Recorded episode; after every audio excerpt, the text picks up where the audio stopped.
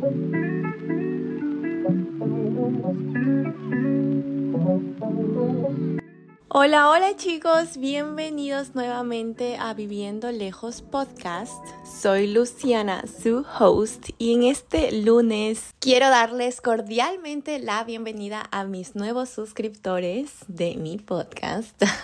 me hace muy feliz el saber que muchísimas de las personas que me siguen se sienten representadas, se sienten representados conmigo y eso me llena muchísimo de felicidad. Saben que este lunes quiero hablar de un tema que, como ustedes saben, es súper, pero súper difícil, pero a la vez es enriquecedor. Y justamente es el poder del choque cultural. Cómo enfrentarlo y crecer cuando vives sola en el extranjero. En mi caso, como ustedes saben, yo vine a Canadá la primera vez en el 2017 y vine a estudiar un diplomado en un college. Y en ese momento yo sabía que literal solo tenía que tomar mi vida en dos maletas, subirme al avión y emprender el nuevo viaje. Ahora yo como ustedes estaba asustada, tenía mucho miedo de dejar todo atrás, e ir a Canadá. Recordemos que yo nunca había visitado Canadá y por primera vez iba a viajar sola. Entonces, obviamente todos los sentimientos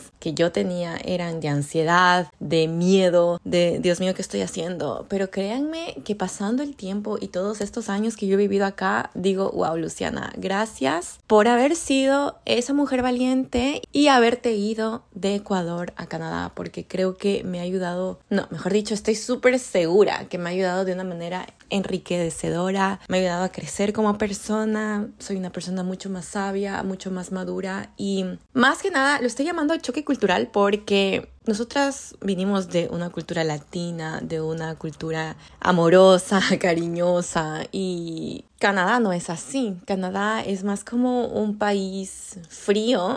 La cultura no es tan welcoming como se diría. Y para tener amistades tienes que literal ser súper picky y ver quién sí, quién no.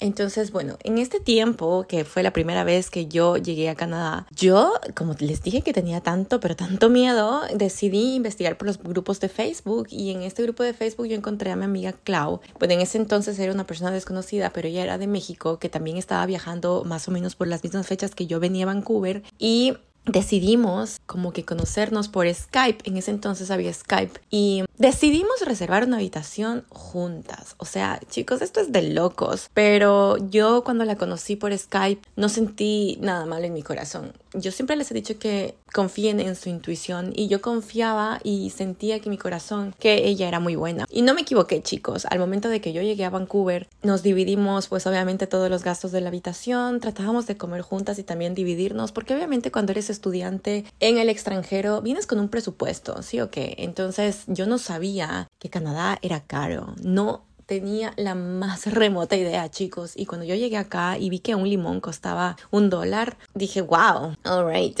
o sea, el precio de todo acá es extremadamente caro. Parece que vivimos en otro mundo, pero es así. O sea, como se gana, también gastas y es justamente lo que está pasando en este instante. Yo cuando llegué en el 2017, literal, trataba de compartir todo con Clau y pues salía mucho más económico. Y también traje muchísima comida de mi país, así que también eso pudo abaratarme costos y me ayudó bastante. En ese entonces yo estaba estudiando en este college que les dije en las mañanas y trataba de trabajar en las tardes, noches.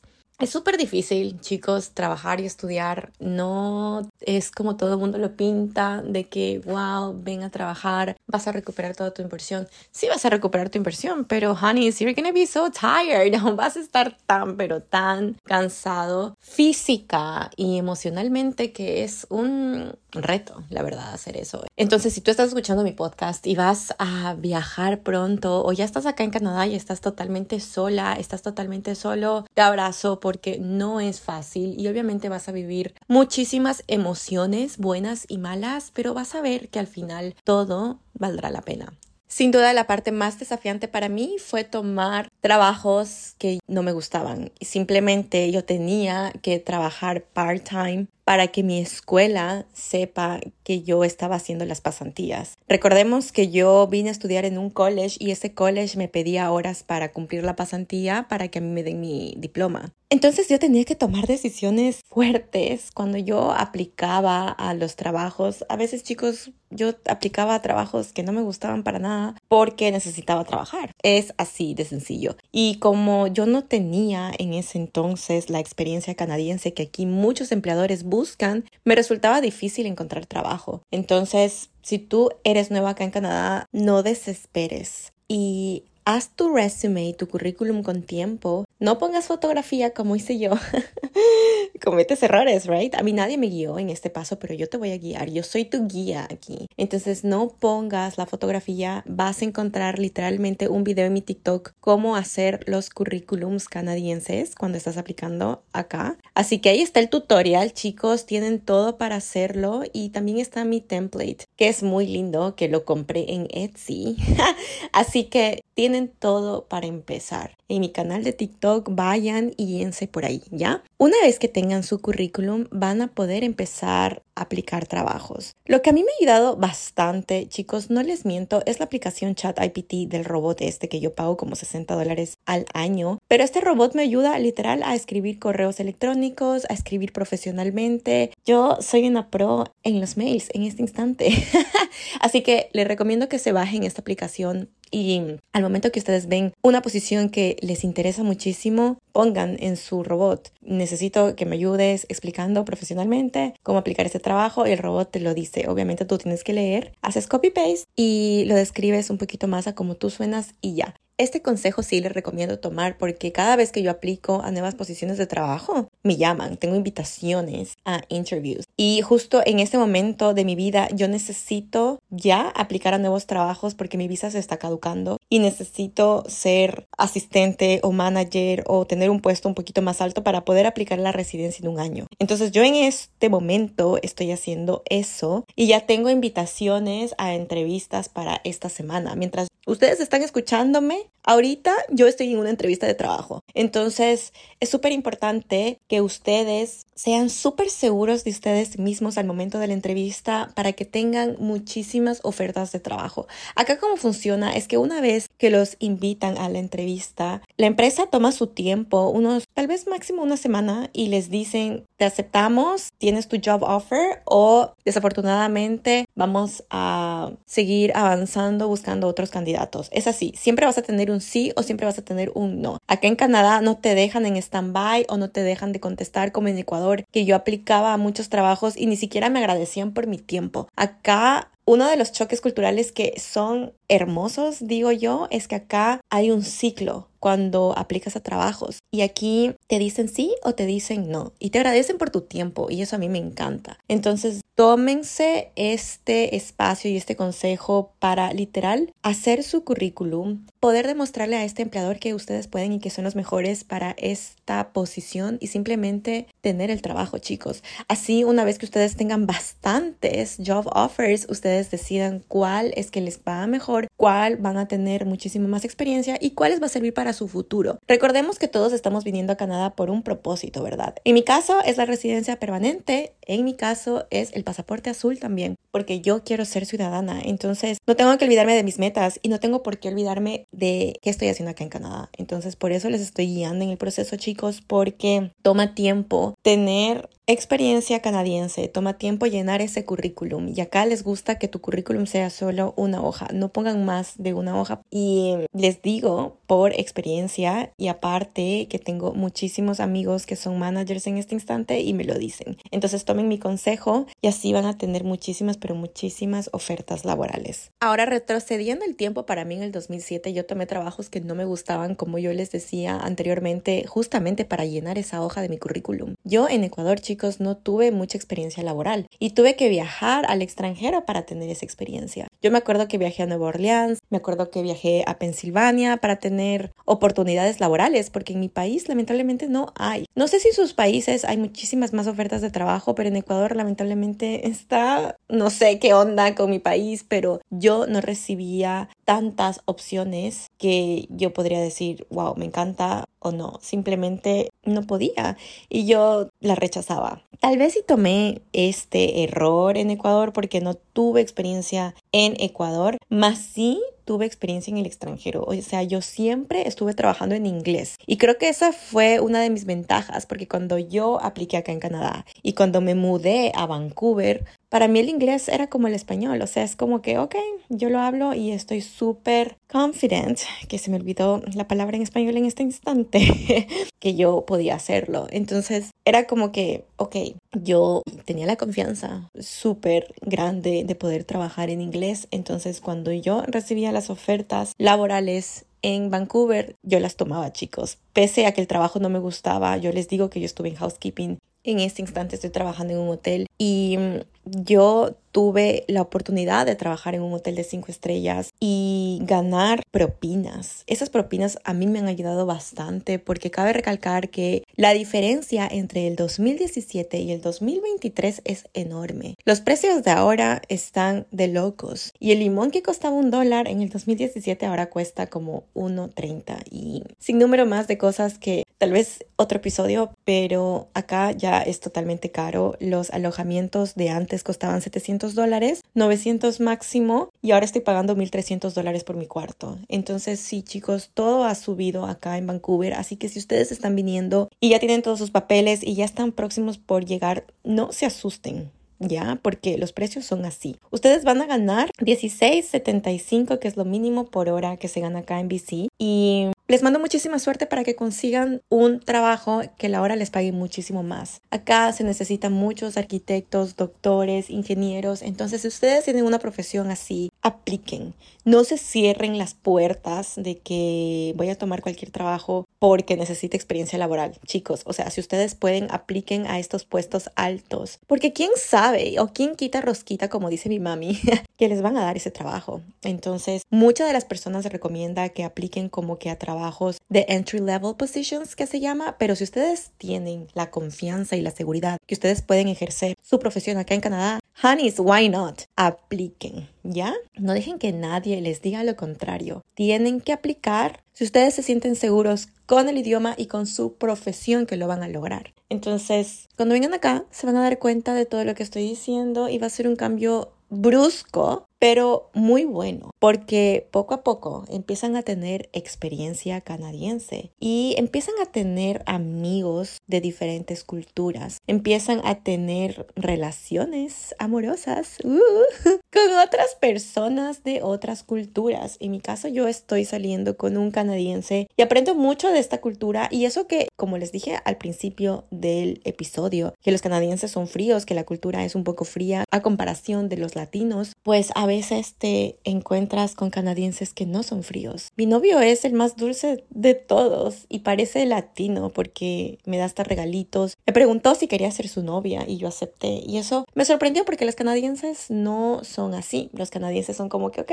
estamos saliendo, ya somos novios. Es así. Entonces, puede ser que encuentren personas de esta cultura de Canadá que sean totalmente diferentes y que sean semejantes a los latinos. Chicos, más o menos van a ser como un año, seis meses que yo estoy de regreso en Vancouver. Puedo decir que he crecido muchísimo más por el puesto de trabajo que tengo ahora y porque ya tengo toda la experiencia del mundo que tenía antes para no cometer los errores que yo hice en el comienzo. Es por eso este episodio, Honeys, porque no quiero que cometan errores y el choque cultural es lindo el cambio. O sea, no sé cómo explicarlo, pero es muy lindo el cambio. Cuando tú estás caminando por la calle y cuando el carro para, ni siquiera hay un semáforo, honeys, y ya te están dando paso, porque es así. Acá eres primero tú y luego son los carros. En cambio en Ecuador, vea cuándo pasas, porque les vales tres trenes. Entonces es triste. A mí me encantó cuando yo llegué acá a Vancouver, me encantó ver que no había animales callejeros en las calles y en Ecuador lamentablemente sí hay y muchísimo. Entonces lo que tratan de hacer algunas organizaciones es adoptar animalitos fuera de Canadá para traerlos acá. Y México es uno de los países que se ha caracterizado por eso. Me encantaría que Ecuador sea uno de los países que traiga animalitos callejeros acá y darles una vida mejor, pero no creo que estamos haciendo eso y yo solo he escuchado de México que está haciendo eso. Así que México, te aplaudo, te admiro, te abrazo porque es un ejemplo a seguir, la verdad. Les juro, tratar de eliminar los perritos callejeros dándoles cariño en otro lugar es lo mejor. Tal vez nosotros incentivamos la adopción en nuestros países, pero ya nadie lo puede hacer, ya no pueden cuidar a más perritos porque ya tienen perritos en casa o ya tienen gatos. Entonces es algo que yo admiro muchísimo y eso he visto muchísimo acá en Canadá y eso me encanta. Entonces una vez que ustedes vengan acá se van a dar cuenta de que los cambios son para bien y cuando están trabajando en un ambiente canadiense, en un ambiente internacional, ustedes cambian también porque ahora ya no es un jefe que les está dando órdenes o los está tratando horrible, sino es un líder que los acompaña y trabaja con ustedes. Eso me ha dado cuenta muchísimo lo que pasa acá, porque yo trabajo con líderes, ya no trabajo con jefes que me mandaban tú, haz esto, tú, haz esto, Luciana, yo te dije que a esta hora ya no es así. Entonces, eso a mí me ha ayudado muchísimo a crecer profesionalmente y también como persona, porque antes yo era una persona que mandaba un poquito, y no está bien decir eso, pero ahora ya no. Miren, hoy me pasó algo tan chistoso que yo fui a trabajar a las 5 y media de la mañana y literal hasta las 6 y 20 de la mañana me doy cuenta que yo tenía que ir a las 5 de la tarde, no a las 5 de la mañana, Hanis. Mi manager vino y me abrazó. Al final terminé comiendo desayuno súper temprano y me fui a la casa. Y miren, esto que me pasa son experiencias para que ustedes cuando tengan un trabajo acá en Canadá revisen su horario siempre, ¿ok? Antes de ir al trabajo.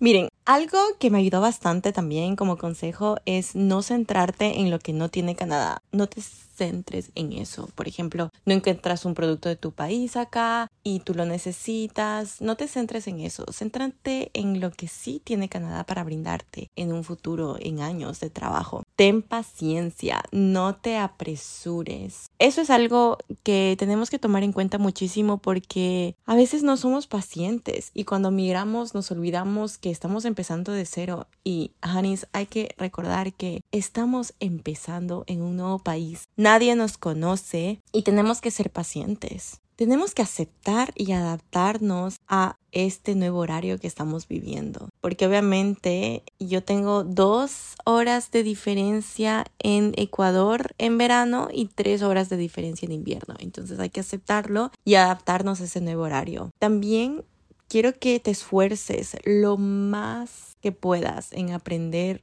el idioma en el que vas. En mi caso, yo vivo en Vancouver, entonces tengo que comunicarme en inglés, pero en caso de que tú vayas a Montreal, por ejemplo, tienes que esforzarte para poder aprender el francés. Aparte que allá te pagan por hora cuando tú estás aprendiendo francés. Entonces es algo bueno que tú necesitas hacer, esforzarte un poco y tienes su recompensa al final. También otro consejo que te puedo dar es que te familiarices con el comportamiento en tu nuevo ambiente. Por ejemplo, cuando yo vine acá a Canadá es súper diferente el ambiente y el comportamiento de las personas que en Ecuador. Entonces yo me acoplé a la cultura canadiense y me hace muchísimo mejor persona y ya estoy familiarizada con la cultura acá y la respeto muchísimo. Es así en donde tú sabes que tú encajas en un nuevo país, que tú encajas en una nueva cultura y hay que hacer todo lo posible para que este país sea tu casa también, porque al final es tu casa. Yo cuando fui a Ecuador hace dos meses atrás, les juro que me daba una pena terrible regresarme, pero también estaba feliz de regresar. Es como que viajas de tu hogar para volver a tu hogar. No sé cómo explicarlo, pero cuando tienes dos hogares se siente así. Miren, el último consejo que tengo que decirles para ya terminar este episodio es que te relaciones con personas. No te aísles porque muchísimas de las veces sentimos soledad, sentimos depresión y estamos ansiosos porque estamos completamente solos en Canadá. Pero ahí es donde te quiero dar este consejo de que no te aísles, no te quedes en casa, no no te encierres en tu cuarto, no estés en esta bolita de la soledad, de la depresión, porque es bien feo. No hagas esto, honey. Acepta las diferencias, acepta las nuevas costumbres, relacionate con nuevas culturas, haz planes con nuevos amigos, empiezas a tener relaciones amorosas y todo empieza a como que tener sentido. Conmigo sí se demoró un poquito porque obviamente yo tenía que acostumbrarme al nuevo país y me tomé todo el tiempo del mundo chicos porque yo vine acá justamente por el amor y pues con este chico no funcionó y yo estuve sola muchísimo tiempo, como por un año estuve soltera y me aislaba bastante. Muchísimos de mis amigos me invitaban a hacer bastantes cosas y yo decía no gracias, porque internamente yo estaba rota. Y en vez de distraerme con mis amigos en otras actividades, yo no lo hacía. Entonces por eso este último consejo es súper importante porque no quiero que vivas lo que yo viví. No te aísles y sal sal, sal, sal, sal. Si estás pasando por algo malo y mm, ya estás acá en Canadá y estás en ese huequito que alguna vez vamos a estar porque estamos solos. Puede ser que sientas y está bien, pero no te quedes en un solo lugar, no te aísles, no hagas ese huequito negro. Si tienes planes con tus amigos, sal. Si estás pasando por un corazón roto, trata de distraerte. Si no tienes muchas cosas que hacer porque recién estás llegando, sal, camina, respira hondo y sigue buscando cuartos, por ejemplo, sigue buscando trabajos. Es así, chicos. Estoy súper segura que una vez que tú llegues a Canadá y enfrentes todo lo que te va a pasar, vas a crecer como persona, porque ese es el poder de la migración. Cuando nosotros nos salimos de nuestra zona de confort completamente solos y vamos a vivir a otro país, les juro que crecemos como personas. Y Canadá es uno de los países que a mí me ha ayudado en muchísimas formas en crecer como persona y profesionalmente. Así que espero que les sirva este episodio con mis consejitos y con mis experiencias que he tenido en estos años. Les juro que a veces son chistosísimas y también a veces son tristes, que tengo que aprender y salir adelante. Y es como que, ok, me rompieron el corazón, no importa, sigamos adelante. No me salió este trabajo, no importa, es una oportunidad para que me salga otro mejor. Y así, yo todo lo que me pasa lo veo como una bendición y sé que algo mejor va a llegar para mí y solo tengo que ser paciente, así como les dije, sean pacientes, no se apresuren. Así que, Hani, con esto me despido. Gracias, muchas, pero muchísimas gracias por quedarte hasta el final de mi episodio. Como siempre, el lunes es para ti y para mí porque tenemos media hora más o menos de compartir juntos lo que yo he vivido en Canadá, cómo yo te puedo ayudar, cómo puedo ser tu guía para que cuando tú vengas a este hermoso país no sea tan difícil para ti. Así que vamos a ayudarnos juntos, vamos a salir adelante y te mando un abrazo enorme, te mando muchísimos besos y mm, te agradezco nuevamente por llegar hasta el final de este episodio. Así que, Hanis, nos vemos el próximo lunes en Viviendo Lejos Podcast. Te mando muchísimos besitos. Mm, bye.